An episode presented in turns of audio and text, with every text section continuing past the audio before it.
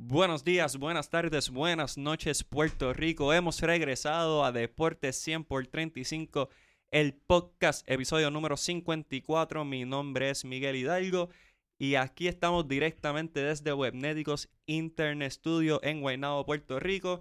Y tengo la casa casi llena, pero los que están dan por mil. Primero que todo, quiero darle la bienvenida al gran Javier Sabaf, el narrador de la juventud. Javier, ¿cómo estamos? Saludos Miguel y saludos a todos los que están en, en sintonía de Deportes 100 por 35, siempre contento, feliz y emocionado, como tú dijiste, hoy tenemos gratas visitas. El primer bate pues no ha llegado, pero viene, en camino, así que estamos ready y preparados para discutir el deporte tanto nacional como internacional. Y como mencionas, nuestro estudio se llena de elegancia, por fin tenemos a alguien elegante dentro del estudio. Tenemos a una entusiasta del boxeo, una conocedora de mil batallas, una persona que tiene su propia página, Boxeo con Lipstick, a la gran Wildalis Figueras. Buenas noches, Wildalis. Buenas noches, Miguel, y buenas noches a todos los que nos escuchan. Aquí feliz y contenta de poder estar al fin con ustedes compartiendo un poquito de, de lo que es el boxeo. Gracias por la invitación. Seguro no, gracias a ti. Will Dallas yo llevo tratando de, comprometer su agenda hace meses. Y por fin la tenemos aquí. En tremenda semana ha habido muchas, muchas, muchas peleas de gran nivel y se acercan muchas peleas de gran nivel. Así que tenerla a ella y tener a Javier en un mismo estudio es algo impresionante, sin precedentes y definitivamente van a gozar. Antes de empezar con el boxeo, quiero dejarles saber que última hora la voleibolista Pilar Victoria clasificó a la semifinal en la Copa de, de, Hungría, así que queremos felicitarla. Tuve la oportunidad de hablar con ella y está muy contenta. Tuvo que ir a cinco sets y solamente tenían que ganar dos para poder pasar a la semifinal y lo pudieron lograr.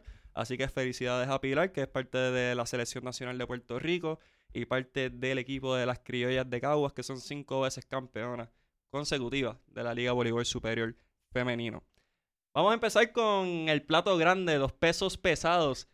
Este fin de semana, Anthony Joshua tuvo la dura prueba de enfrentarse a Andy Ruiz por segunda ocasión, lo que fue una revancha luego de caer por primera vez ante Ruiz en esa primera pelea. Y Joshua salió por la vuelta ancha por decisión unánime las tarjetas fueron 119 a 109 y 118 a 110 de parte de dos de los jueces.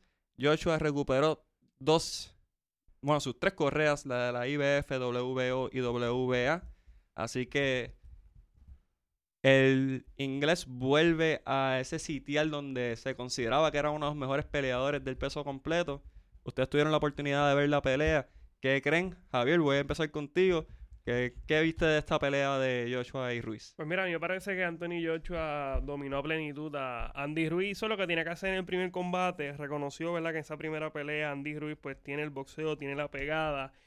Eh, se montó en la bicicleta desde el asalto inicial, utilizó su jab, no, ¿verdad? Fue uno de los recursos que no utilizó en ese primer combate. Respetó la pegada de, de Andy Ruiz logró sacar la victoria. A mí todavía, yo tengo muchas dudas con Anthony Joshua. Yo sigo diciendo que es solamente pintura y capota. No lo tengo en mi top 5 de, los pesos completos. Creo que una vez lleguen esos grandes nombres, entiéndase Deontay Wilder, entiéndase Tyson Fury, King Conor T. Yo creo que va a ser socio difícil para el inglés. Vamos a ver si le da la revancha a Andy Ruiz. Yo sinceramente no me, no me gustaría ver la revancha. Creo que él debe buscar el ganador de Wilder y, Tyson Fury. Y en el peor de los casos, pues buscar una pelea ante King Conor T. Y es curioso porque eh, Wilder no este eh, Anthony Joshua no se iba a enfrentar a Andy Ruiz el pasado mes de mayo, parece que fue el primer combate. Eh, eh, se le ofrece la pelea a King Conor T para entrar como, como sustituto y King Conor no cogió esa pelea. Yo creo que él debido haber cogido esa pelea. Vamos a ver si se le da la oportunidad. Eh, en cuanto a el combate del pasado sábado, creo que fue dominio total absoluto de parte del inglés. Hay que ver ¿verdad? cuál es el futuro inmediato de Anthony Joshua. Will, ¿cuál fue tu opinión acerca de la pelea que la viste en Dave Buster's, tuviste un evento ahí de lo más chévere, ¿qué, qué te pareció? Sí, te estaba esperando por allí, no te diste la vueltita. Eh, tuve, tuve compromisos previos. Lo sé, lo sé. Pues mira, eh, yo entiendo que Joshua manejó las distancias y apostó a, a, la movilidad, tenía el guion bien marcado y peleando hacia atrás, cuidando las distancias, definitivamente Ruiz llegó mucho más pesado que en su primer combate, sobre 15 libras sobrepeso. Y entiendo que pues no pudo acortar las distancias. Eh, Joshua aprovechó eh, obviamente la estatura, un 6'6 versus un 6'2 eh, que mide Ruiz, eh, utilizando el jab completamente. Así que la realidad es que muchas personas dicen que Joshua hizo una pelea muy aburrida. Yo entiendo que hizo la pelea que tenía que hacer para ganar. Eh, coincido con Javier en que dejó muchas dudas eh, Joshua, pero al mismo tiempo creo que hizo una pelea muy eh, técnica, muy cerebral. Así que en esa parte, pues lo, hay que darle ese mérito también. Eh, lo que sí, pues, crea las dudas de si eh, Andy Ruiz es el Douglas de, de esta época, eh, haciendo referencia ¿no? a cuando Douglas eh, noqueó a Tyson en una pelea que nadie esperaba que pasara. Así que si quiero ver la revancha, no quiero ver la, o, digamos la trilogía entre Andy y, y Anthony Joshua, te diría que pues hay unos combates mucho más interesantes. Ahora en febrero pelea Wilder eh, contra eh, Tyson Fury, así que esa pelea va a estar bien interesante. Y definitivamente me gustaría ver eh, un combate de, de, Joshua versus alguno de, de, los que gane. También la OMB ahora eh, indicó eh, que hay 180 días para que se defina una pelea de um, Anthony Joshua versus Usyk. Así que esa pelea, si se da, es interesante. Vamos a ver si Anthony Joshua la acepta eh, antes de junio del 2020 o si entrega el título. Así que eh, los pesos pesados están súper interesantes ahora mismo. Ahora que mencionan que ya han habido dos peleas entre estos dos contrincantes, usualmente cuando se han dividido, pues hay una tercera pelea que define quién es el mejor de los dos. Por lo que veo, ustedes consideran que Joshua es por mucho superior a Ruiz. ¿Creen que hay posibilidad de que se dé esa tercera pelea algo que simplemente fue de trámite y vamos para el próximo que es de, mayor envergadura? Pues mira, yo entiendo que la trilogía definitivamente en la parte económica sería de gran interés y también para el aficionado.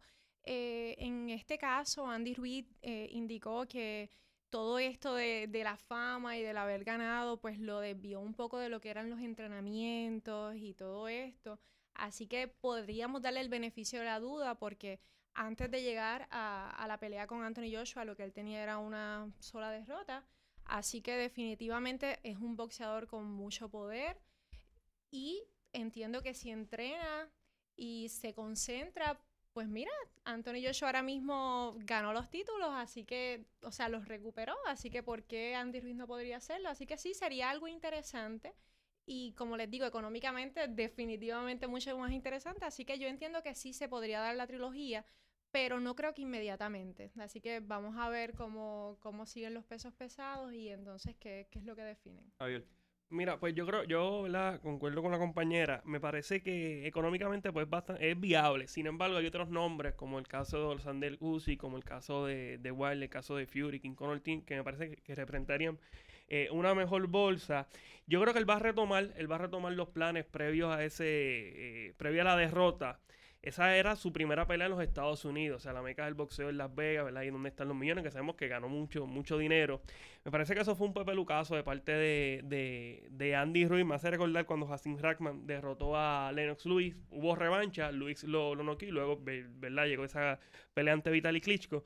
Yo creo que, que, él, va, él va a retomar sus planes que tenía previo a ¿verdad? esa derrota. Va a regresar a los Estados Unidos a pelear y buscar las peleas grandes, entiéndase Wilder, Tyson Fury y demás. Y ahora que mencionas a, a Tyson Fury y a Deontay Wilder.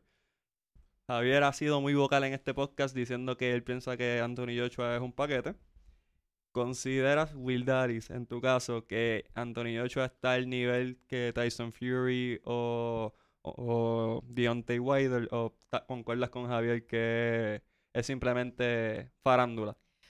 Pues mira, eh, a mí me gusta mucho el estilo de Anthony Joshua. Creo que, que demostró en esta pelea que es un boxeador que, que, puede enfocarse y llevar un plan de pelea y eso es algo bien importante porque en la primera pelea vimos, vimos cómo se, yo diría que se enfocó a pelear con Andy Ruiz y se fue del tú a tú y definitivamente no le fue bien. Así que es un boxeador que puede hacer los ajustes. Ahora bien, uh, Tyson Fury para mí es otra liga Ok. Pero en, en cuestión de Wilder, Wilder es un boxeador noqueador, definitivamente yo diría un boxeador de un solo golpe, así que habría que ver, eh, yo pienso que, que sería una pelea mucho más interesante con Wilder que con Fury, porque con Fury entiendo que sería una pelea, Fury no es un noqueador, así que sería una pelea mucho más técnica.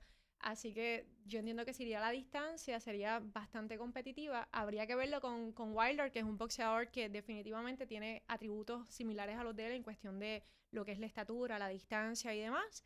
Así que ver cómo se puede adaptar a eso. Definitivamente ahí yo pensaría que Wilder se lo, se lo llevaría. Con Fury, aunque pienso que tiene mucho más técnica y mejor, creo que a la distancia tendríamos que ver lo que ven lo- los jueces. Así que... Javier, te doy unos cuantos minutos para hablar de Anthony Joshua y ese nivel. Pues mira, yo voy a hacer rapidito. Yo creo que Fury le da chiva perfecta. Eh, Anthony Joshua. En el caso de Wilder, yo creo que podía ser una pelea interesante durante los primeros siete asaltos. O sea, ya previamente Wilder la ha confrontado con en esos asaltos iniciales.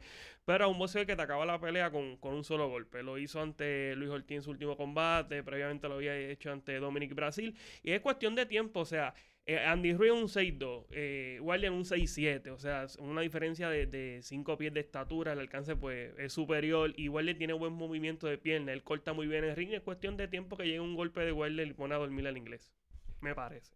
¿Y ustedes consideran que la división de pesos pesados está volviendo a ser de relevancia? No voy a decir que está en el apogeo como estuvo cuando estaba Tyson, Holyfield, Lewis, etcétera, pero ¿creen que la división de pesos pesados está regresando a, a un alto calibre? Pues mira, definitivamente ahora mismo yo entiendo que es una de las divisiones más competitivas y mejores que esté. Si comparativamente con, con otras épocas, pues definitivamente pues tengo mis reservas, pero está, está muy interesante, está muy interesante lo que está ocurriendo, así que yo estoy deseosa de que llegue febrero y, y ver eh, esta peleita y ver qué rumbo toman los pesos pesados, pero sin duda hay gran competencia. ¿Y tú, Javier? Mira, sí, yo creo que está pasando por un gran momento. A mí me da mucha pena con King Kong Ortiz. Yo creo que en cualquier otro momento él hubiese sido campeón mundial, especialmente a, a principios de, de, de, o sea, durante la pasada década, donde fue reinado total y absoluto de parte de Vladimir Klitschko. Yo creo que hubiese sido campeón mundial. Tienes uno, Alexander Usyk, que mató el peso crucero, ahora está ascendiendo al, peso completo. Es el Lomachenko, ¿verdad? De, de, de esta división sumamente talentoso. Y tiene otros boxeadores que, van en ascenso. Yo creo que está pasando por un gran momento y yo creo que puede comparar muy bien con la época de Tyson, la época de, Holyfield. El caso, pues Holyfield de aquí sería Usyk, que está subiendo el peso crucero. Así que yo creo, por lo menos en el futuro, me parece que es bastante alentador para los pesos completos y para el boxeo. Y ahora haciendo un contraste yendo a una división más bajita, el boricua Javier Cintrón va en busca de su primer título mundial. Va a tener su primera oportunidad titular contra el japonés Kazuto Ioka, un pugil que ya ha sido campeón en cuatro divisiones diferentes.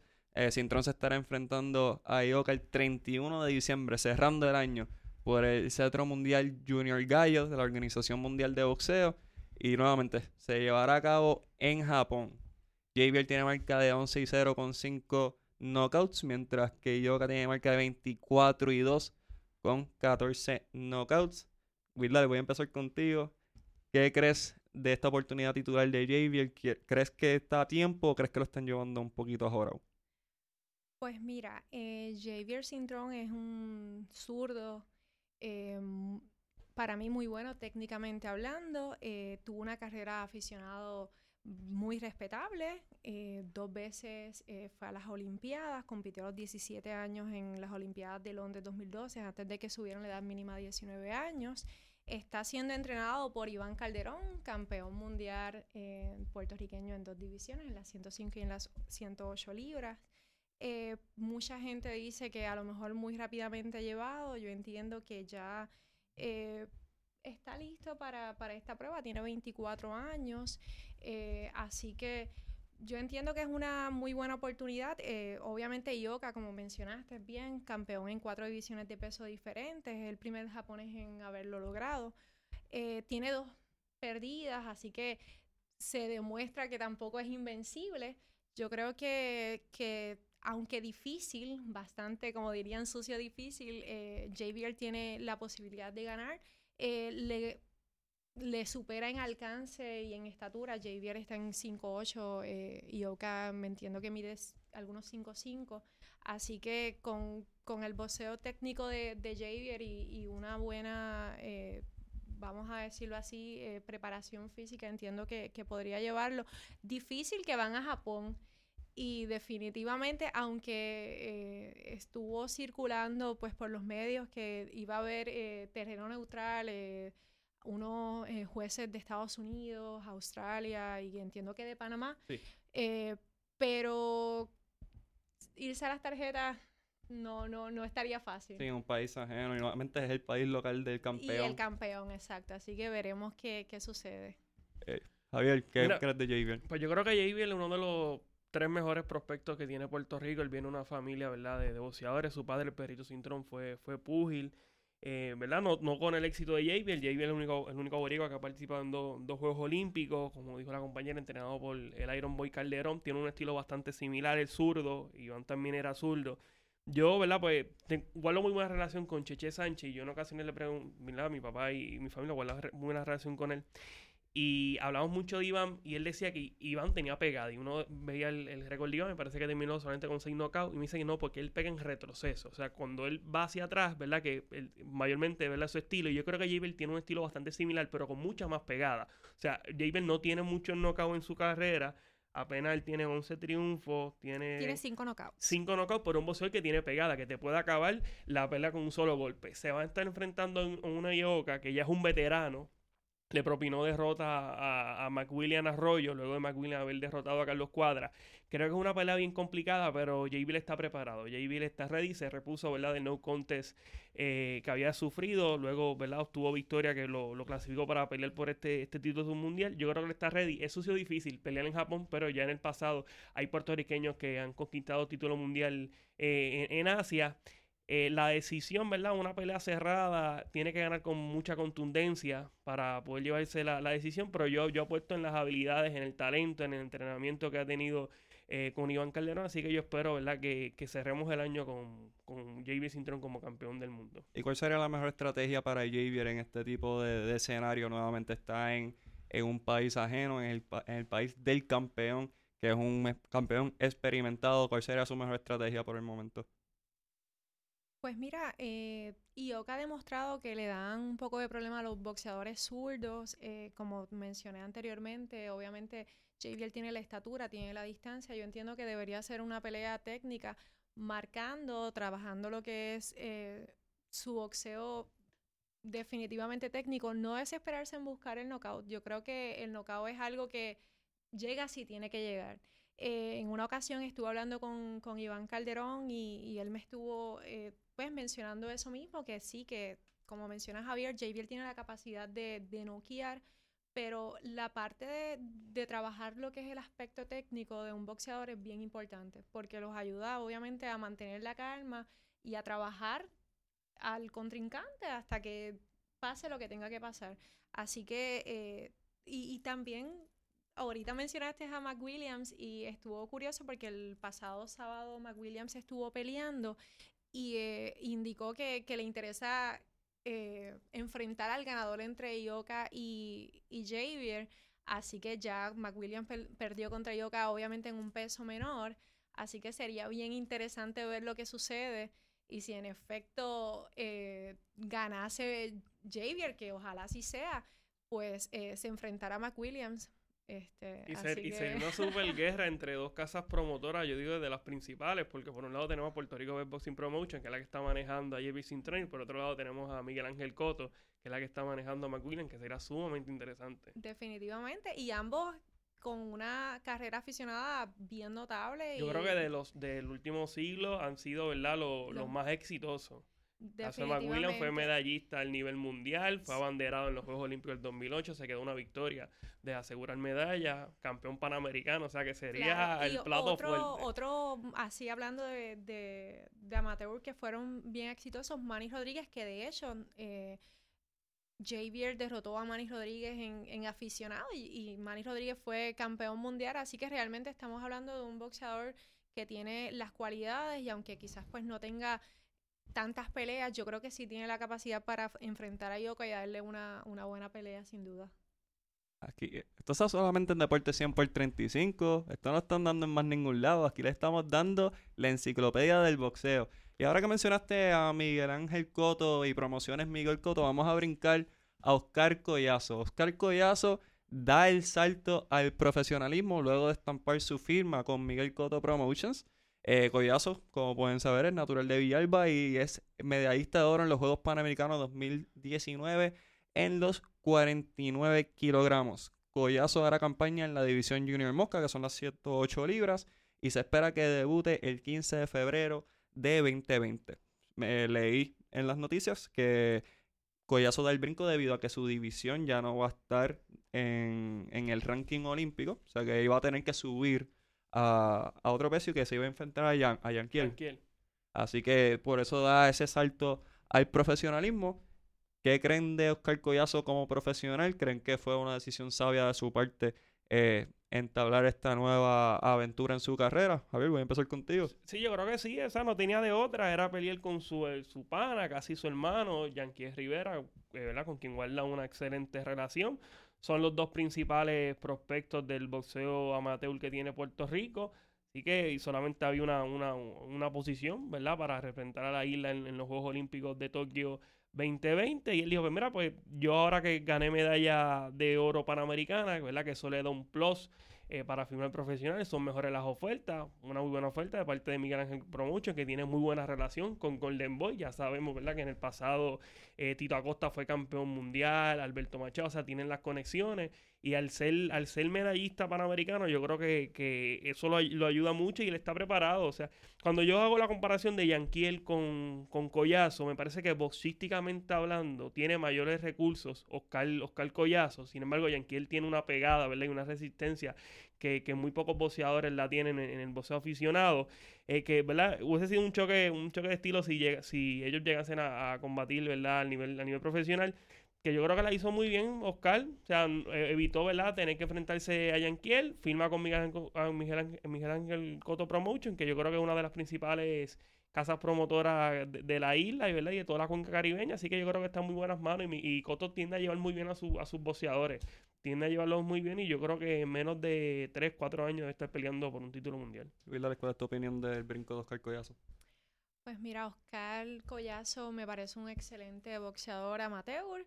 Tiene sobre 140 peleas ya. Eh, da el salto, entiendo que en un momento bien interesante, ya tiene 22 años, tampoco es que esté muy nene, como uno dice. Eh, y como dicen, ya no tenía opción, quitaron su división, tendría que subir una división adicional. Realmente no, no creo que sea muy viable y esperar eh, más tiempo si tenía ya pues la posibilidad de poder eh, firmar en, en profesional, que realmente es lo que la mayoría de los boxeadores aspiran a hacer. Eh, en Puerto Rico, el- la división de las 108 libras nos ha dado cinco campeones mundiales, incluyendo a Iván Calderón, Nelson Diepa, eh, el mismo Tito Acosta, que está, como dijo Javier, firmado con Miguel Coto. Así que sería bien interesante ver los sparring de, de ellos dos y yo entiendo que, que serían un, un buen equipo de trabajo bajo la promotora. Así que yo creo que, que hizo la firma en un buen momento. Va a ser el, el debut ahora eh, en el 2020, en febrero. Así que va a ser bien interesante verlo y, y ver qué, qué trae al, al boxeo profesional. ¿Se vislumbra a Oscar Collazo como un futuro campeón mundial? Así como bueno, hay que, llevarlo hay que verlo paso a paso, pero ciertamente tiene el talento, o sea, fue medallista a nivel panamericano, eh, venció al colombiano, que ahora se me escapa el nombre, Juvenhem, se me escapa el apellido, que había sido medallista de plata al nivel olímpico, también venció al, al eh, eh, cubano. O sea, él se ganó a boxeadores que, que no han sido profesionales porque en sus respectivos países esos boxeadores aficionados los tratan como si fueran profesionales, se le dan casa y demás. Así que yo creo que él está ready ¿verdad? Y Miguel Ángel Cotto siempre tiende a llevar muy a sus boxeadores y yo, yo creo que él está en muy buenas manos. Y la división de 108 libras es una de es una división buena. Y esa pregunta es más para Will Dallas que, que sigue todo, todo esto de boxeo a fondo. ¿La 108 libras está competitiva o es una, una división abierta? Pues mira, la división de las 108 libras es una división buena, mm, dominada mayormente por los japoneses.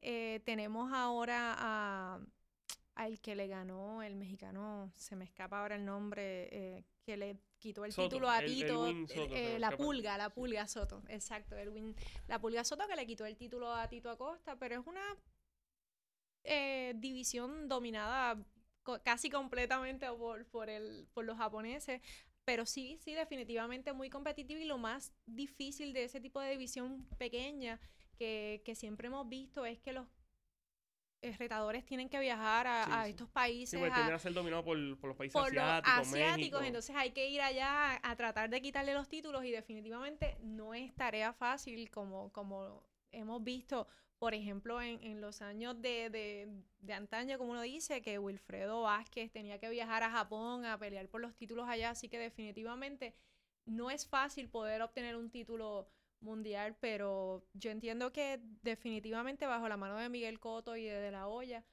puede ser bien llevado, como mencionó Javier. Así que vamos a ver lo que trae Oscar al profesionalismo, que es muy diferente definitivamente a la, amateur, pero de que tiene el talento lo tiene. Aunque ya, ya ¿verdad? con los cambios y demás, la forma de puntuación, pues lo hace bastante similar, pero sigue siendo diferente, o sea, son más asaltos y demás. Definitivo, pero por lo menos ya como en la parte de amateur ahora no están utilizando caretas, que ya ese tipo de cosas ya los acerca un poquito más a, a, a probar lo que es el profesionalismo.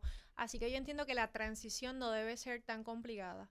Vamos a ver. Eh, y me parece que, ¿verdad? No tengo el dato a la mano, pero eh, él, yo creo que llegó a tener la experiencia. Yo sé que Yankee sí llegó a tener experiencia en el boxeo semi-profesional, en los torneos que, que, se hacían. Yo creo que Yankee tuvo experiencia. No sé si Oscar llegó a tener experiencia en el formato semi-profesional de la Serie Mundial. Él, él estuvo participando en Yankee. No sé el, el Oscar pero sí, son voceras que están ready. Son, igual que Yanquiel, Yanquiel, ¿verdad? He hablado con varias ocasiones. Dice una vez finalice los Juegos Olímpicos, él va a dar el salto de profesionalismo. O sea, es sucio difícil, ¿verdad? Que el eh, caso de, de pues es una excepción a la regla, pero lo que dura es un ciclo olímpico y ya rápido dan el salto de profesionalismo. Así que estamos teniendo un buen momento de, de boxeo en Puerto Rico.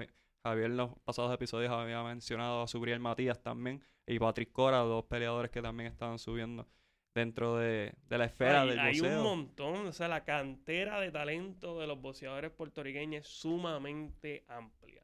Y, de mucho, mucho nivel. Y ahora que mencionas la cantera de boxeadores, vamos a hablar de probablemente la mayor exponente del boxeo puertorriqueño en estos momentos, Amanda Serrano. Amanda Serrano va a pasar a las artes marciales mixtas nuevamente, va a tener un combate el 25 de enero del 2020 en el Coliseo de Puerto Rico, una cartelera presentada por Combate Américas. Amanda Serrano, como saben, es la, máxima campeona del boxeo puertorriqueño.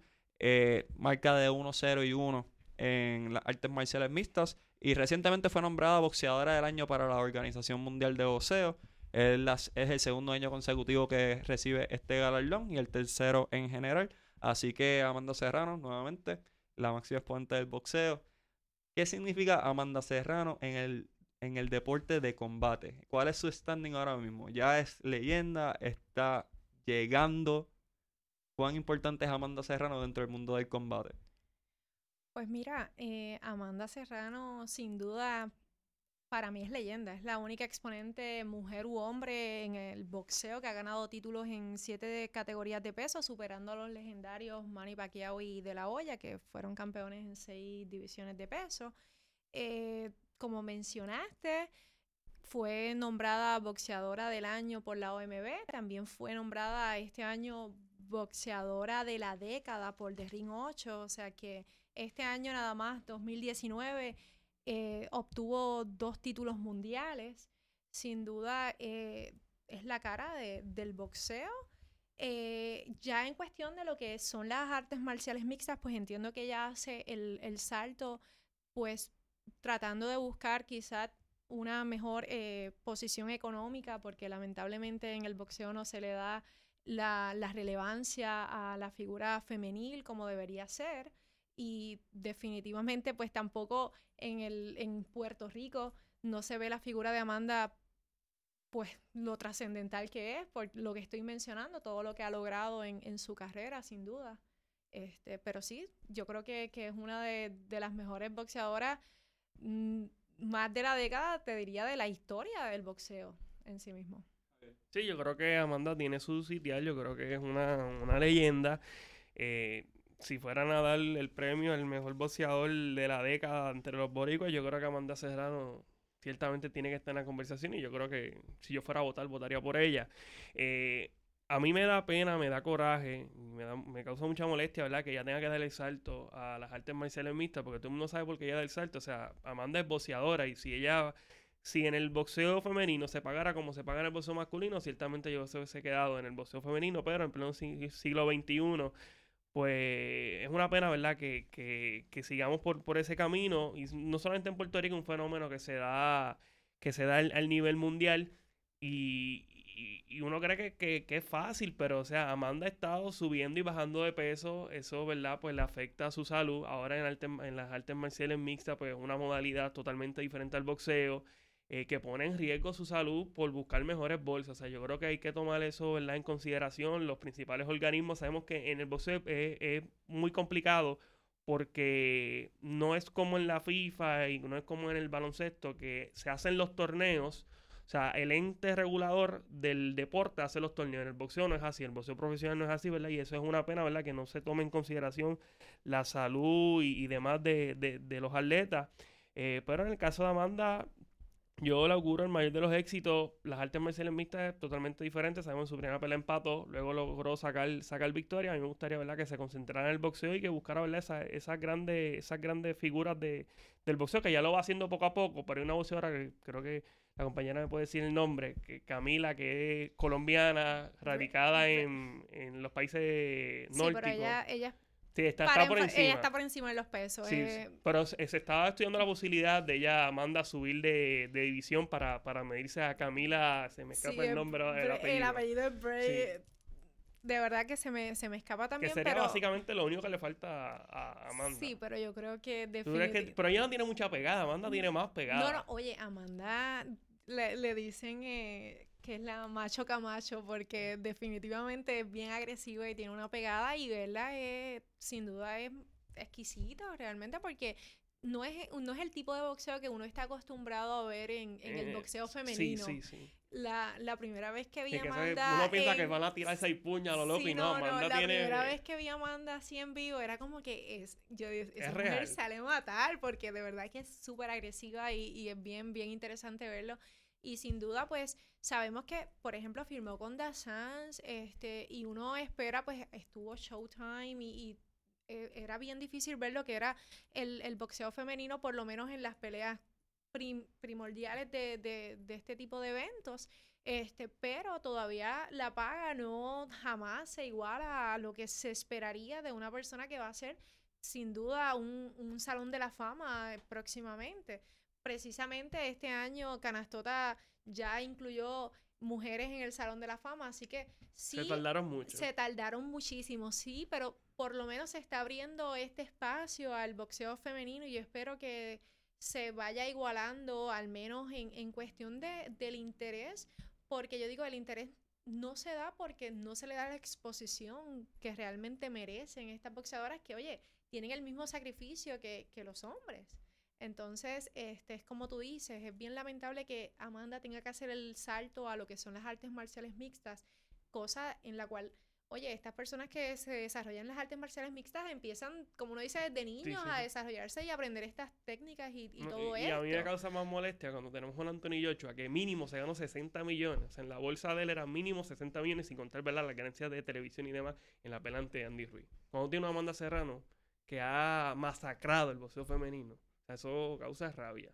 Y, aprovecho el momento porque esto no solamente se queda en el boxeo, esto pasa en el baloncesto femenino, la WNBA ha, sido muy vocal con la disparidad en salario eh, y trato, no solamente salario, o sea, simplemente el tener un, avión que las lleve al partido, ellas tienen que ir en bus. En voleibol también se nota una gran disparidad en, en salarios mundiales. Eh, en realidad, el deporte femenino tiene, o sea, tiene que subir esa paga que ellas reciben porque ellas hacen el mismo sacrificio que hacen los caballeros y también depende de nosotros los medios de poder darle ese tipo de exposición como mencionó Will Dallas a estas exponentes del deporte para que ellas puedan conseguir esas bolsas que ellas tanto merecen. Así que concuerdo con, con ambos. Y voy a salir un poco fuera del libreto. Miguel y es verdad me gustaría ya que lo mencionó compañera el Salón de la Fama eh, ingresaron tres, tres leyendas. O sea Bernard Hopkins, nuevo Salón de la Fama, eh, Juan Manuel Márquez y Shane Mosley, yo creo que tres boxeadores que marcaron, marcaron una época. Y ahora que dices eso, voy a irme más o menos por esa línea. Javier en sus redes personales tiró una encuesta, y no necesariamente una encuesta, pero hizo una pregunta de cuáles eran los mejores tres boxeadores que han visto. Él mencionó a Roy Jones Jr., a Bernard Hopkins y a Floyd Mayweather. Y yo tengo, ¿verdad?, que hacer la, la aclaración de yo tengo 25 años. Yo comencé a ver, Sí, a ver boxeo como para el 2000, que por eso otros nombres no los puedo poner en la... Sí, to- to- Más to- allá de las pelitas en YouTube que he visto, no puedo... La preguntaba a Will Dallas. Will Dallas, ¿cuáles son los mejores tres peleadores que tú has visto? Y esto es opinión, esto no... Opinión que yo haya visto, como él menciona, eh, pues mira, yo te diría Juan Manuel Márquez, Manny Pacquiao y Floyd Mayweather, sin duda. Ok, yo empecé tarde, pero no porque soy joven como Javier, sino porque no, no fui interesado en esa rama. Yo tengo que mencionar a Tito Trinidad, porque fue el primero que vi. O sea, la titomanía empezó conmigo.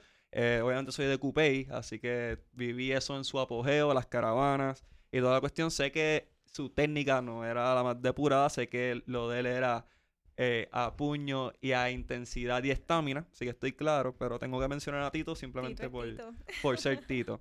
Ahora, eh, tomando en consideración boxeo, pues concuerdo con Floyd Mayweather. Floyd Mayweather es uno de los boxeadores más puros que he visto en mi vida. No, no necesariamente me fascina como boxea, o sea, su estilo de pelear, pero eh, es efectivo y está invicto por una razón. Y lo voy a mencionar desde ahora, aunque le falta mucha carrera todavía, pero yo no he visto un espécimen como Basil Lomachenko.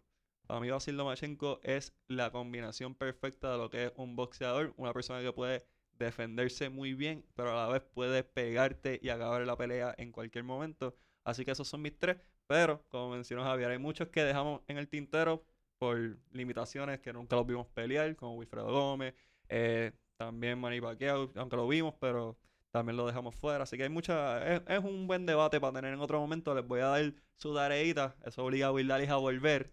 Así que ya, ya sabe que tiene el compromiso con nosotros, pero esos son nuestros tres. Díganos nuestros Pero- tres en nuestras redes. Tú, tú mencionaste tú mencionaste mis tres, ¿verdad? Pero yo te tengo que explicar porque yo tengo los tres, ¿verdad? Ah, Tú me vas a dar el tiempo para yo explicarte. Sí, tenemos, tenemos, ay, tenemos tiempo. Pues dale. mira, este, yo tengo que tener a Mayweather.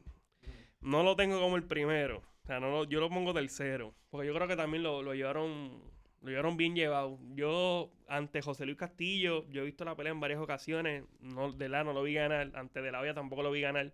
Yo creo que llevaron muy bien, promoción muy inteligente, ¿verdad? Que su preparación física siempre fue superior a, todos los de su, su generación. Yo creo que por eso se, se mantuvo y se sigue manteniendo, ¿verdad? Si regresa, yo creo que él va a seguir luciendo eh, a mil maravillas. Lo tengo que poner en, en mi top 3. O sea, invicto, se ganó a Raimundo y todo el mundo. Algunas peleas pues, más cerradas, como indiqué con ante Castillo, De La Hoya, Maidana.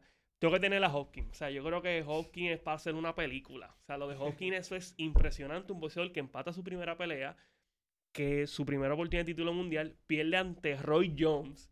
Luego tiene que ir a Ecuador a pelear ante segundo mercado. O sea, Ecuador yo creo que nunca ha tenido un campeón mundial. Eso era sucio, difícil. Se tuvo que conformar con el empate. Luego la revancha fue en Estados Unidos. Se hizo campeón. Estableció una marca de defensas en las 160 libras. Y no fue hasta que derrotó a Tito donde su carrera tomó un boom. Ahí vino la pelea ante De La Hoya. Vino pelea ante Kelly Public, Antonio Talbert, Joe Calzaghi, revancha ante Roy Jones, Winky Ray. O sea, él, él lo rompió, ¿verdad? Con todo lo que es lo uno hubiese pensado de, de un boxeador que, que, ¿verdad? Sufrió durante su, su ¿verdad? Los principios de, de su carrera, que me parece que llegó a estar preso. O sea, antes de, Sí. de peli- de- llegó a estar preso. Sí. O sea, eh, uno de los grandes y siempre con su boxeo feo, complicado, siempre sacaba las victorias. Y para mí el mejor boxeador que yo he visto, o sea, el mejor pick de un boxeador es Roy Jones. O sea, yo creo que Roy Jones estaba a otro nivel. O sea, un 160 que llegó a ser campeón mundial, nadie lo ha logrado hacer. James Tony pudo haberlo hecho, pero la pelea ante, me parece que fue ante John Ruiz, que se gana John Ruiz, pero marcó positivo, dio, eh, dio positivo en esteroides, pues perdió su, la, ¿verdad? Ese, ese título mundial. Y el pick de Roy Jones estuvo a otro nivel. Cuando él se ganó a, a John Ruiz, o sea, un boxeador sumamente más grande, subiendo del peso de semicompleto a peso completo, yo creo que el mejor pick que yo he visto de un boxeador, Roy Jones. En verdad, y tengo que poner también a, como mencionó honorífica, a Joe Calzaghe, que derrotó a ambos. Yo creo que si él hubiese dado el salto a los Estados Unidos antes, hubiese subido a 175, yo creo que hubiese, hubiese sido, ¿verdad? Es uno de los grandes Salón de la Fama, pero hubiese agrandado, ¿verdad? Aún más su, su, su éxito. Eh, y es curioso porque a- hace como dos meses tuve la oportunidad de hablar con Tito en la escuría. Y él me dice, mira, esa pelea ante Hopkins, si yo hubiese ganado, iba a subir a pelear con, con Calzaghi. y hubiese subido a pelear con Roy Jones. Esos eran los planes que se tenía. Y yo le digo, Tito, ¿tú crees que tú te, de verdad, tú te ganabas esos tipos? Y dice, estaba difícil, estaba difícil. Y es que en verdad esos tipos estaban a otro nivel. Yo iba al mío, yo iba a Tito. Pero eh, hubiese estado bien difícil. estaba difícil, estaba difícil. Pero fíjate, yo creo que en una revancha Tito se hubiese ganado a Hopkins. ¿Tú crees? Sí, yo creo que sí. Yo, yo, Yo creo que hu- hubieron unos factores externos que... yo me quedo con las ganas de la revancha de La Hoya y Tito. Yo he sido vocal de que pienso que De La Hoya ganó esa pelea. Es que si tú te De a ver esa Hoya. pelea, los La he visto como seis veces. Los, o sea, de la olla no movió en ningún momento a Tito. O sea, Tito tal vez, con, es cierto, conectó men y demás y fue a partir del séptimo asalto donde él mejoró su voceo. Pero los puños de Tito, o sea, Fueron más efectivos. fueron mucho más efectivos. Sí, O sea, de la olla llegó un momento que Alcalce, me parece que era el, el- el entrenador de, de, de la olla, le dice, mira, hay que montarlo en la bicicleta porque, o sea, el de Coupé tiene mucha pegada y en efecto, o sea, Tito tiene una pegada de, de otro nivel. sí, así que esa fue una de las peleas que yo me quedé Miguel, ganas ¿tú eres de los que piensa que Tito se hubiese ganado a Coto o que Coto se hubiese ganado a Tito? No, yo pensaba que Cotto se hubiese ganado a Tito. Ay, Dios mío. Yo Pero, pero, si era por knockout, si era a distancia, No, es que no llegaba a la distancia. no, ese por eso, problema, no pero llegaba si, a la si distancia. llega a ser distancia, Tito se come a Coto, Mira, Ti- comido. Tito con el gancho de izquierda antes del 8. Pero sí, si era a distancia, Tito iba a masacrar a Coto, en mi opinión. Pero pienso que Coto tiene mucho mejor boxeo que Tito. Pero eso es una pelea Tito que no hubiese querido ver Lo que tampoco. pasa es que Tito tiene una cualidad que es superior, que es la pegada y, Y la, estamina. y la estamina. Sí, la estamina de Tito, es- es- yo creo que es- eso es el factor leyenda de Tito Trinidad. Vamos a dar un brinco a, a la novela del baloncesto superior nacional. Miguel, y antes, este, Alberto Machado regresa. Alberto Machado va a estar peleando este viernes, así que vamos a ver cómo le va el orgullo de Montatillo, que luego de las dos derrotas ante Andrew Cancio va a subir, subir de peso, así que a ver cómo le va al explosivo. Ok, pues mucho éxito al explosivo. Nuevamente, vamos al baloncesto superior nacional. Regresan los Mets de Guaynabo. Los Mets de Guaynabo, encabezados por Mark Grossman y Mark Linder, regresan al baloncesto superior nacional. Eh, ya de antemano, antes de haber determinado dónde iban a jugar, ya tenían jugadores en sus filas. Les dieron a Miguel Ali Verdiel, que todavía no ha cobrado de parte de, ni de Guayama ni de Bayamón, según tengo entendido. Alvin Cruz, Wayme Rose y Taekwondo Rolón. La franquicia además tendrá un décimo turno en la primera ronda, primer turno en la segunda ronda. Y se aprobó un tercer importado, que eso yo sé que Javier está muy contento, eh, para la temporada 2020, después que tenga un pasaporte latinoamericano. si va a ser jugador comunitario, Ujú. yo creo que esos comunitarios muy pocas veces son jugadores de nivel. Kevin Sí. Shepard, Yutel, uno que otro, pero no tiene de mucho impacto. Mira, pues a mí me sorprende, ¿verdad?, que el equipo de Guaynabo esté de regreso en el baloncesto superior nacional, porque para el mes de septiembre se entrevistó a Ricardo Dalmau, uno de los rotativos del país, y Ricardo Dalmau señaló que él iba a buscar, ¿verdad?, que eh, poner, la- sólidas las franquicias que tiene el baloncesto superior nacional y luego, de aquí a uno o dos años, pues añade esa, esa otra franquicia y en un abrir y cerrar de ojo parece que cambió de, parecer y ahora los Mets de Guaynabo van a regresar. Lo- los apoderados pues son personas eh, que tienen mucho dinero, son abogados, ¿verdad? Me parece que con sede, con sede en Nueva York, que no debe de haber problema en cuanto a las pagas, que eso ha sido, ¿verdad? Uno de los grandes problemas que ha tenido el baloncesto superior nacional, que se le promete un dinero a los jugadores y no es hasta hasta años que, que le pagan, inclusive yo creo que hay franquicias que aún deben, deben dinero. Por seguro. Eh, ¿verdad? Es una pena que esto pase en el, en el baloncesto profesional que tiene, que tiene el país. Hay que ver, ¿verdad? Hay que darle la oportunidad a Ricardo Dalmau a ver qué cosas hacen, pero yo creo que es muy importante la credibilidad eh, de uno y el cambiar tan rápido de parecer, me parece que eso no, no, no lo ayuda. En mi opinión, la inclusión de los Mets está, está mal. Y, y te voy a explicar por qué. Por muchos años se ha dicho que para ser tenedor de una franquicia se debe hacer estudios de viabilidad, que todavía no conozco a mucha gente que lo haya hecho. Los Mets llegan en paracaídas, llegan con, con este grupo de Mark Grossman y Mark Linder que aparentemente estaba teniendo conversaciones con Ricardo Dalmau de antemano y eso lo, lo sacamos del podcast de Marcos Mejía Ortiz en la pintura de deportes que tuvo de entrevistado al presidente Ricardo Dalmau.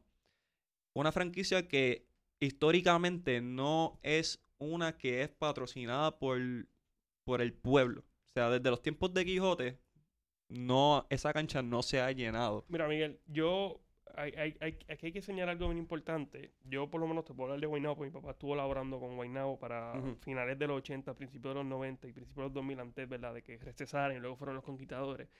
Y un problema que tiene el baloncesto puertorriqueño es que depende mucho de la aportación de los municipios. Y Vamos. sabemos que Puerto Rico atraviesa por una de sus peores crisis en, en la historia. Y esas aportaciones municipales se van a ver seriamente limitadas. Eh, aquí hay voleibol. Aquí hay, liga puertorriqueña y hay voleibol, voleibol masculino. También hay liga puertorriqueña en, bal- en baloncesto. Hay voleibol masculino, liga puertorriqueña y baloncesto, liga puertorriqueña. Y tiene el voleibol superior. Y ciertamente el respaldo de la fanaticada no, no ha sido el mejor. Yo tuve la oportunidad de laborar con el equipo de los Mets de Guaynabo en el, en el voleibol superior masculino y femenino. Y no iba casi nadie a las canchas. O sea, la aportación municipal era fundamental, vital, ¿verdad? Para, para poder mantener la franquicia. Ahora tienes una carga mayor, que es el baloncesto superior nacional, que se juegan más juegos que el voleibol, que vas a traer eh, importados que tienes que pagarles un dineral. En ocasiones son jugadores hasta con experiencia en la NBA, experiencia en, el, en, Europa, o sea, jugadores que no van a estar aquí jugando por, eh, por poco, como se paga en, el, en el- en el voleibol. Así que tienen una difícil tarea de traer la taquilla, de buscar, ¿verdad?, cómo, cómo traer esos ingresos. Lo positivo es que son personas que tienen mucho dinero, que yo creo que no deben de confrontar problemas en términos de la paga, pero a nadie le gusta perder dinero, nadie- Claro. a nadie le gusta perder, así que vamos a ver cómo le va a los Mets. Yo creo que siempre es importante, mientras mayor franquicia se tenga en el baloncesto, yo creo que eso es positivo, o sea, Puerto Rico es un, un país donde se juega baloncesto, donde hay muchos jugadores de ascendencia, Puerto Rico tiene las reglas H, que es en donde único pueden jugar jugadores de ascendencia boricua, los nietos pueden jugar en la selección nacional, o sea que la cantera de jugadores es sumamente amplia y mientras más equipos haya, es mayor la oportunidad que ellos tienen para, para desarrollarse, que en eso, ¿verdad? En eso es positivo. Hay otros que creen que no. Yo he tenido la oportunidad de entrevistar a Carlos Beltrán sinnúmero de ocasiones y me dice, mira, 8, 6 equipos eso es lo ideal para el baloncesto. Aquí se han jugado 16 franquicias, eh, años recientes han estado 10, 12, o sea que yo creo que es positivo, ¿verdad? Que se le brinde el taller eh, al talento local, que por ese lado eh, es positivo. Hay que ver, ¿verdad?, cuáles son lo- lo- las proyecciones que se tienen en términos de ganancia, en términos de respaldo eh, de parte de la fanática y del municipio, a ver cuán viable es. Vuelvo y digo, no debe haber problema en términos de paga, porque son personas que tienen chavos, pero a nadie le gusta perder. Y a eso voy. O sea, es una franquicia que aunque los apoderados tengan dinero, los apoderados no quieren perder dinero. Y para que eso no ocurra, uno, el equipo tiene que ganar. Y dos, tiene que haber respaldo de la fanaticada en taquilla y también lo que compren dentro de la cancha. ¿Cuál es el problema del BCN? El BCN puede tener tres juegos en una semana. Y si tú tienes una familia de cuatro, ya ahí se te por no usar otra palabra, el bolsillo. Así que una franquicia que no recibe apoyo constantemente. Una franquicia que tiene que ganar para que la gente vaya a la cancha. Más todos los partidos no es una fórmula ganadora para ese grupo gerencial. Entonces, se dan jugadores antes de que haya una sede determinada. Porque eso fue el primer error de todo esto. Cuatro jugadores se dieron sus derechos a una franquicia por anunciar. Se supone que tú tengas la franquicia antes de que tú distribuyas los derechos de cualquier jugador o de cualquier persona, independientemente sea un jugador o un técnico. Bueno, técnicamente ellos tienen la franquicia, lo que pasaba, lo que faltaba era la, sede, o sea, la localización, que podía ser Santurce, podría ser, habló hasta, hasta Carolina, eh, que verdad que, no, no sé, o sea, yo, yo estoy bastante, eh, ¿verdad? Contento, ¿verdad? Con que regresen los Mets, tal vez no fue la mejor manera de, regreso, pero es una problemática en cuanto a la- al respaldo, si están ganando, están perdiendo, una problemática que, que se da en todos los deportes, en, en todas las ligas en, en Puerto Rico. Este, el béisbol, pues muy poco el respaldo que se tiene. Ahora se está mejorando con, con el mercadeo de la liga. Yo te diría que de las ligas más sólidas que tiene el país tiene que estar la AA, que verdad, los municipios tienen a, apoyar mucho eh, al, al béisbol, béisbol AA, pero es una problemática que lle- lleva años. Anteriormente pues no se daba tanto el béisbol, pues antes todo el mundo iba a los parques, las canchas se llenaban, el baloncesto inclusive el juego séptimo era una cancha neutral y se llenaba, se llenaba capacidad. Pero lo, algo que sí se puede señalar que tal vez no, no, sea positivo es que en los últimos años la, el área metro no ha sido una buena sede para el, deporte profesional. Sabemos que los Canales Santos estuvieron participando en el, en el Roberto Clemente en sus, últimos años, ya verdad, con, con, con Carmen Junín como, como, como alcaldesa, y, y, no, no había respaldo de parte de la fanaticada. Anteriores estuvieron jugando en el Agrelot. Yo creo que eso era demasiado muy grande para, para Santurce. Y es una problemática también que se da, eh, eh, se da por, por, por, la cultura. O sea, ahora mismo en el área de San Juan no, no son muchos los sanjuaneros, que, o sea, son personas de otros municipios que ya se identifican con, con otros equipos, que es una problemática que se da en el, en, en el béisbol con los, con los cangrejeros, con equipos de, de San Juan eh, cuando están, que yo creo que por eso ha mermado, ha mermado la, la, la fanaticada, o sea, la, ¿cómo te puedo decir? La, la, población de San Juan ha cambiado por completo y en esos otros municipios que no se identifican, no se tienen que identificar con, con sus respectivos pueblos. o sea, con los pueblos donde están viviendo ahora. En cuanto a, la merma de fanáticos, pues es un podcast completamente aparte porque podemos hablar de mil razones por las cuales el BCN ahora mismo no es rentable, por ejemplo, para las personas de nuestra generación, por ejemplo. a mí me parece que en términos de competencia sigue siendo la mejor liga de toda Latinoamérica. O sea, yo entiendo que en términos de competencia, o sea, tú tienes, tú mm. Jugadores que son estelares en la ACB, tienes, o sea, Puerto Rico al nivel, al menos en la cuenca caribeña, tú comparas con México, o sea, el nivel de baloncesto en Puerto Rico es superiorísimo, el nivel de baloncesto en México es superior al nivel de baloncesto en Colombia, es superior al nivel de baloncesto en Venezuela, inclusive los puertorriqueños van y refuerzan ese, esa, esa liga, tal vez la liga argentina pudiese estar eh, pero tal vez. Bueno, yo creo que está, se va, se va, se va, se va a ir de tú a tú con la liga en Puerto Rico. O sea, yo creo que el BCN, o sea, el BCN es una liga que tiene sobre 90 años. Es la liga, es la, o sea, ¿verdad? No tengo el dato a la mano, pero me parece que es la liga más longeva en la historia de, de, de toda Latinoamérica. Inclusive el BCN tiene mucho más tiene más años que la, la Federación Internacional de Baloncesto. O sea, estamos hablando de una liga que tiene sumamente mucha historia, que en los últimos años, ¿verdad? Pues, pues no se han tomado las mejores decisiones, pero es una liga que siempre presenta un gran producto. Es, cuestión de saber manejar el producto.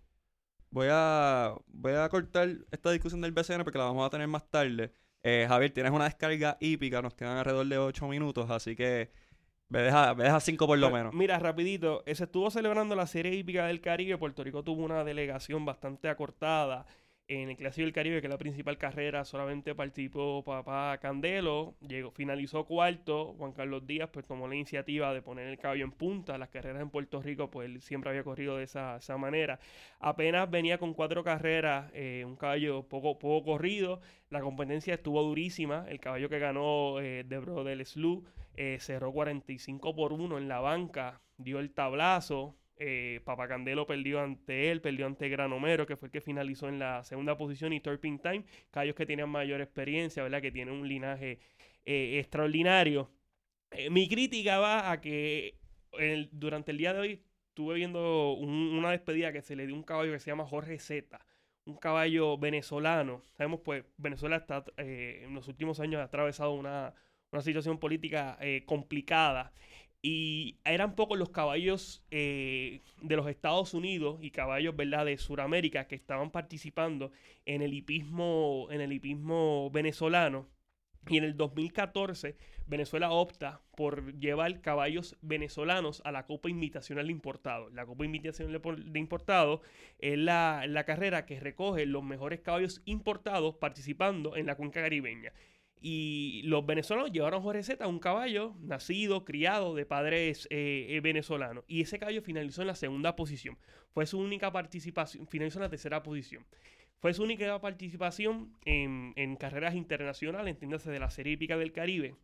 Y ese caballo, el pasado primero de diciembre, se le hizo una despedida como si fuera un jinete, un legendario, un eh, Misael Jaramillo, como si fuera una leyenda, que, y en efecto es una leyenda del hipismo venezolano, pero cuando se compara con otros grandes caballos venezolanos, pues no, no creo que esté el nivel. Y aquí en Puerto Rico, hace, hace una semana estuvo compitiendo Don Carlos R., que ha sido el único caballo puertorriqueño en ganar una carrera internacional fuera de la isla. Puerto Rico ha ganado Copa Confraternidad, Clásico del Caribe y demás, pero todas las carreras han sido en la isla, con excepción de Don Carlos R., que precisamente en ese 2014 ganó la Copa, la Copa Confraternidad. Y ese caballo sufrió una lesión corriendo por reclamo de 8000.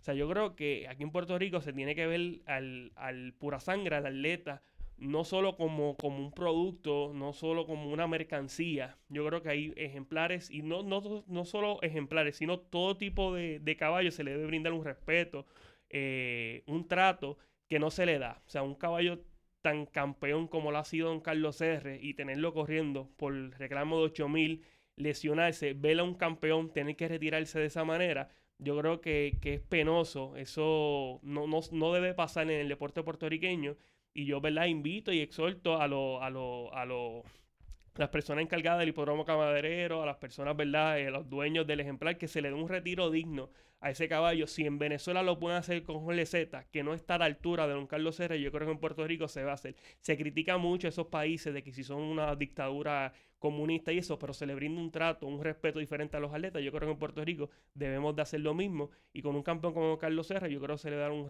un retiro digno de la misma forma que se le dio a Jorge Z. Muy bien, muy bien. Eh, solamente nos quedan alrededor de cinco minutos, así que voy a dar unos misceláneos. Queremos felicitar a Quique Figueroa y a Gretchen Ortiz en su clasificación a los Juegos Olímpicos de Tokio 2020. Se unen a Adriana Díaz, a Andrés Arroyo, a Wesley Vázquez, a Ryan Sánchez y a Yasmin Camacho Quinn como los únicos clasificados hasta el momento. Se espera que en boxeo tengamos a alguien. Baloncesto femenino está luchando por esa oportunidad. También en lucha con Franklin Gómez. Así que todavía eh, Rafael Quinteros enclavados, así que tenemos oportunidad de, tener una delegación más grande. Pero felicidades a Quique Figueroa que va para sus quintos Juegos Olímpicos. Eh, el trío de Adriana Díaz, Melanie Díaz y Daniel Ríos todas subieron en el ranking mundial. Adriana subió a la posición 22, Melanie a la posición 62 y Daniel a la posición 211. Y Rachel Olveta en la posición número 38 va en busca de la clasificación a los Juegos Olímpicos. Y en el ranking masculino, Brian Afanador subió a la posición 80 y Daniel González a la posición 142. Así que muchas cosas buenas están pasando en el deporte, así que hay que mantenernos pendientes. Pronto voy a estar brindándoles eh, los resultados del voleibol internacional. Tenemos muchas jugadoras que están participando, entiéndase Auri Cruz, Stephanie Enright, Marieli Santos, Dali Santana, entre muchas otras. Así que pendiente a nuestras redes. Y hablando de redes, Will Daris todavía está aquí con nosotros y Will Daris tiene su página Boxeo con Lipstick. Will Daris, dame unos detallitos acerca de Boxeo con Lipstick y dónde te podemos seguir. Bueno, pues mira, pueden seguirme pues por Facebook como Boxeo con Lipstick, pueden buscarme en Instagram, BCL Boxeo, por Twitter también nos encontramos como Boxeo con Lipstick, así que estamos en todas las redes. eh, Y na- vienen proyectos grandes. Sí, sí, vienen cositas grandes, así que espero pronto estar compartiendo con ustedes lo, lo nuevo y, ¿qué te digo? Y está emplazada, tiene que volver. Ya tenemos un debate pendiente de, de boxeo puertorriqueño e internacional, así que tienes pendiente esa con nosotros. Así que sigan a Will Dalis, Boxeo con Lipstick en todas las redes, que la mejor página. Y obviamente está aquí en Deporte 100 por 35, aquí solo Ah, traemos lo mejor. Va a estar en otro, va a estar en otro podcast de allá. Así que, Will Dalis, te agradecemos que estés aquí con nosotros y que hayas sacado de tu noche para compartir y, y darnos esta clase de boxeo junto a Javier. Porque Javier también dio sus Definitivamente. jabs. Dio sus jabs Para ahí. mí, no, para mí es un honor estar aquí con ustedes. Gracias por la invitación y con Javier, que, que lo había tenido la oportunidad de escucharlo y definitivamente, oye, el podcast está tremendo y, y los felicito por el trabajo que hacen con, con el deporte eh, local. Sin duda, eh, esta plataforma, eh, de, ¿cómo te digo? Necesaria, necesaria para apoyar lo, lo que pasa en Puerto Rico. Así que gracias por eso, definitivamente. Mira, gracias a, a ti y a todos los que nos escuchan. Javier, ¿dónde te pueden seguir rapidito? Pues mira, yo estoy en Twitter e Instagram, en Sabat y en Facebook Impacto Deportivo Radio PR y todos los sábados de 2 a 3 de la tarde por Radio Paz 8 10 AM. Y a mí me pueden seguir en Miguel HR3 en Instagram, Miguel HR22 en Twitter y Deporte 100 por 35 en Facebook, Twitter, Instagram. Nos pueden escuchar a través de Apple Podcasts, Spotify, SoundCloud, Google Podcasts. En cualquier plataforma, venimos la semana que viene con un programazo. Estamos cerrando el año, así que los esperamos la semana que viene con un nuevo episodio. Chequeamos Corillo.